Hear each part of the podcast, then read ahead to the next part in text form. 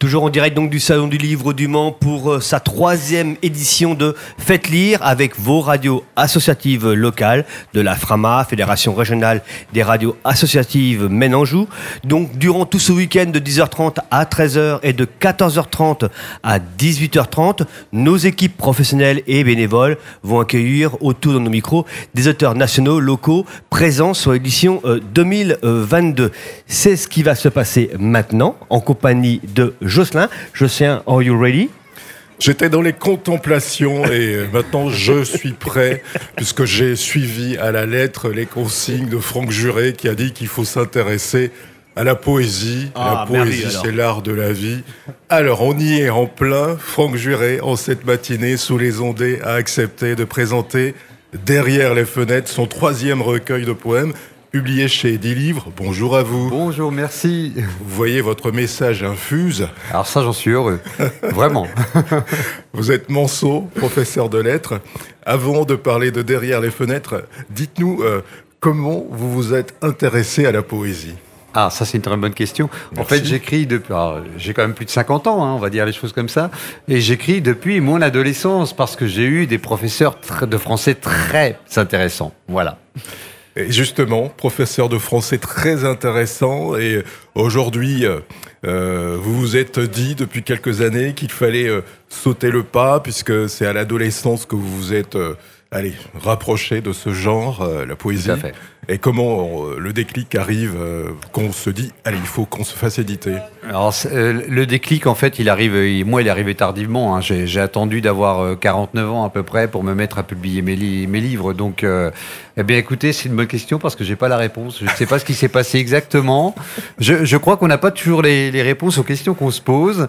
Donc, il faut l'admettre, il faut l'accepter. C'est comme ça. Donc, je ne sais pas, en fait. Il y a eu un déclic, effectivement, mais lequel je n'ai pas la réponse. Je pense qu'on va faire euh, dans le même genre pour euh, derrière les fenêtres. Ah, là, par contre. Parce que euh, quand on vous demande pourquoi vous avez choisi ce titre, vous dites que il y a plusieurs interprétations qu'on peut avoir pour derrière les fenêtres. Oui.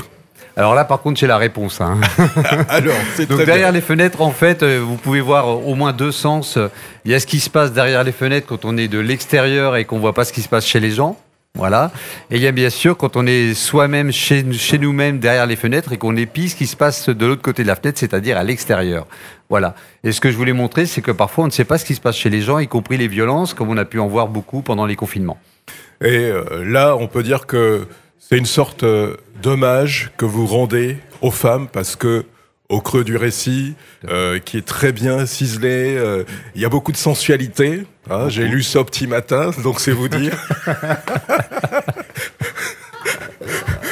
ça c'est pour euh, arrondir l'anecdote pour arrondir les angles, mais il y a un message en creux qui est très profond. Tout à fait. Alors en fait, la, la, sensualité est très présente, comme dans beaucoup de mes recueils, mais euh, elle cache et elle adoucit quelque part un sujet qui est très grave, qui est celui de la violence faite aux femmes. Voilà. Donc c'est un hommage aux femmes effectivement, et c'est une manière aussi de dire mon attachement au fait que ben, les femmes se respectent euh, comme tout être humain. Voilà.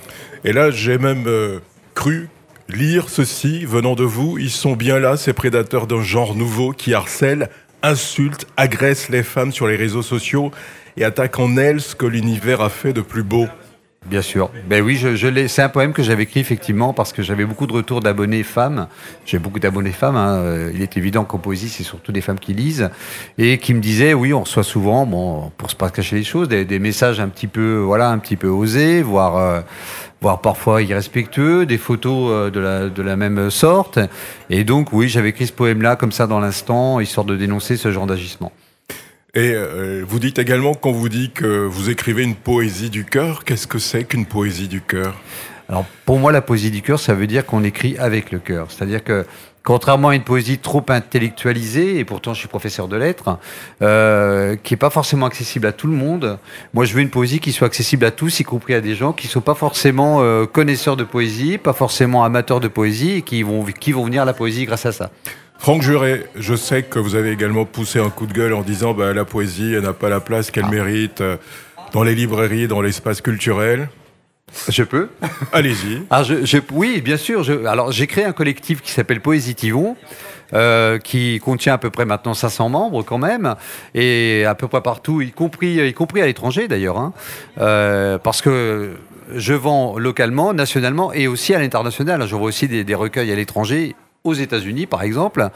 Et euh, l'objectif, c'est de vraiment de montrer que la poésie est vivante. Il y a des auteurs contemporains, des poètes contemporains, et malheureusement, les librairies, les maisons d'édition ne jouent pas forcément euh, le jeu de la poésie pour une raison simple, pour des raisons de rentabilité.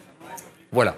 Et pourtant, Et pourtant, c'est le, serpent qui se mord la queue, parce qu'on pourrait évidemment, si on était euh, vraiment mis en avant, on vendrait beaucoup de recueils. D'ailleurs, c'est ce que je fais.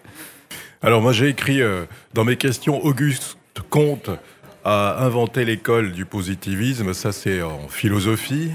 Avec vous, il y a le collectif Poésitivon. Voilà, c'est exactement ça. Je pense que la poésie a beaucoup de choses à apporter euh, euh, au monde, surtout dans des, dans des périodes où un peu compliquées comme celle qu'on vit depuis déjà quelques temps. Voilà. Alors le poète, le poète dans cet univers compliqué que vous décrivez, qu'est-ce qu'il peut dire? Comment peut-il dire les choses aussi? Puisque vous l'avez anticipé ma question par rapport à, cette accessibilité que vous revendiquez.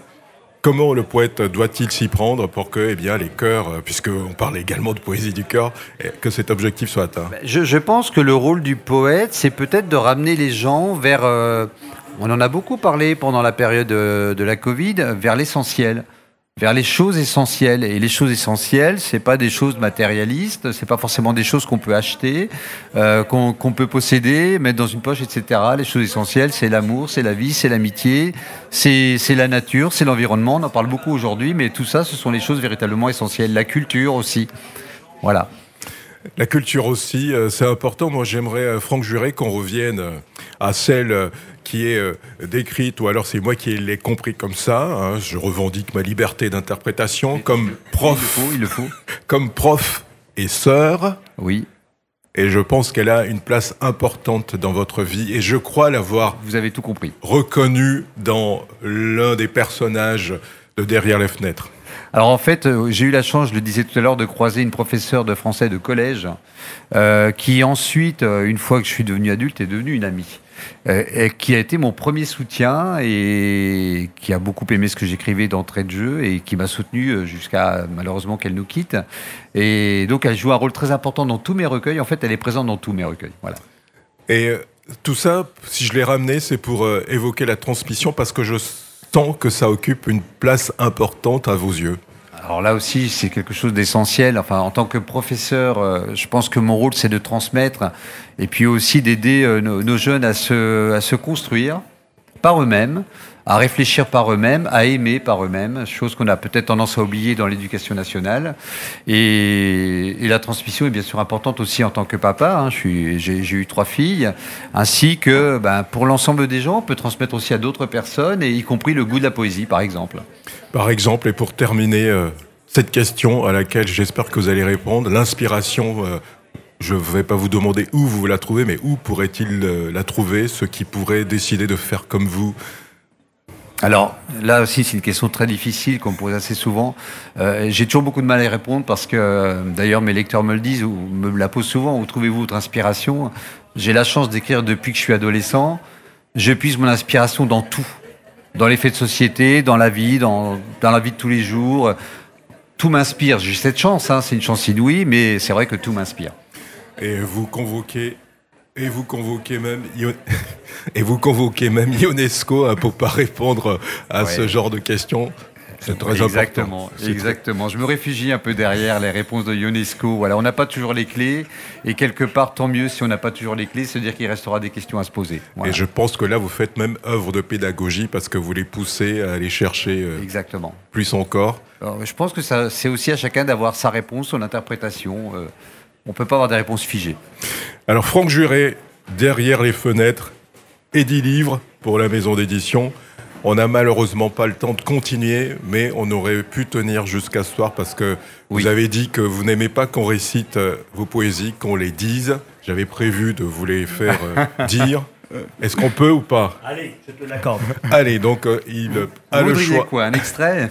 Allez-y. Alors, je vais peut-être choisir un extrait dans ce cas-là qui concerne les femmes, puisqu'on en a beaucoup parlé tout à l'heure. Euh, je, vais un extrait de l'éveil. Donc, il s'agit d'une femme qui, après avoir été violentée par son mari, a décidé de quitter le foyer et elle va reprendre le goût à la vie et, à l'amour. Donc, tout, court extrait. Hein. Après m'être caché derrière des verres fumés, j'ose maintenant dévoiler mon âme et mes yeux à celui qui depuis des mois est mon aimé, celui qui partage ma vie et me dit les mots bleus. Aujourd'hui, je sais ce que signifie pardon, être aimé et aimé. Je sais que tout ce que m'apporte ma vie à deux. Voilà, c'est juste un extrait. Vive la poésie. Vive la poésie. Franck Juré, invité des radios de la Frama. Merci beaucoup pour votre invitation. Merci à vous, Franck Juré, euh, de passer sur, nos antennes. Merci à Jocelyn euh, pour cette interview. Et, euh, quant à nous, on se retrouve dans quelques musiques, quelques minutes après une courte pause musicale. Je vais y arriver, c'est la fin de la matinée et les croissants ont du mal à passer. à tout de suite.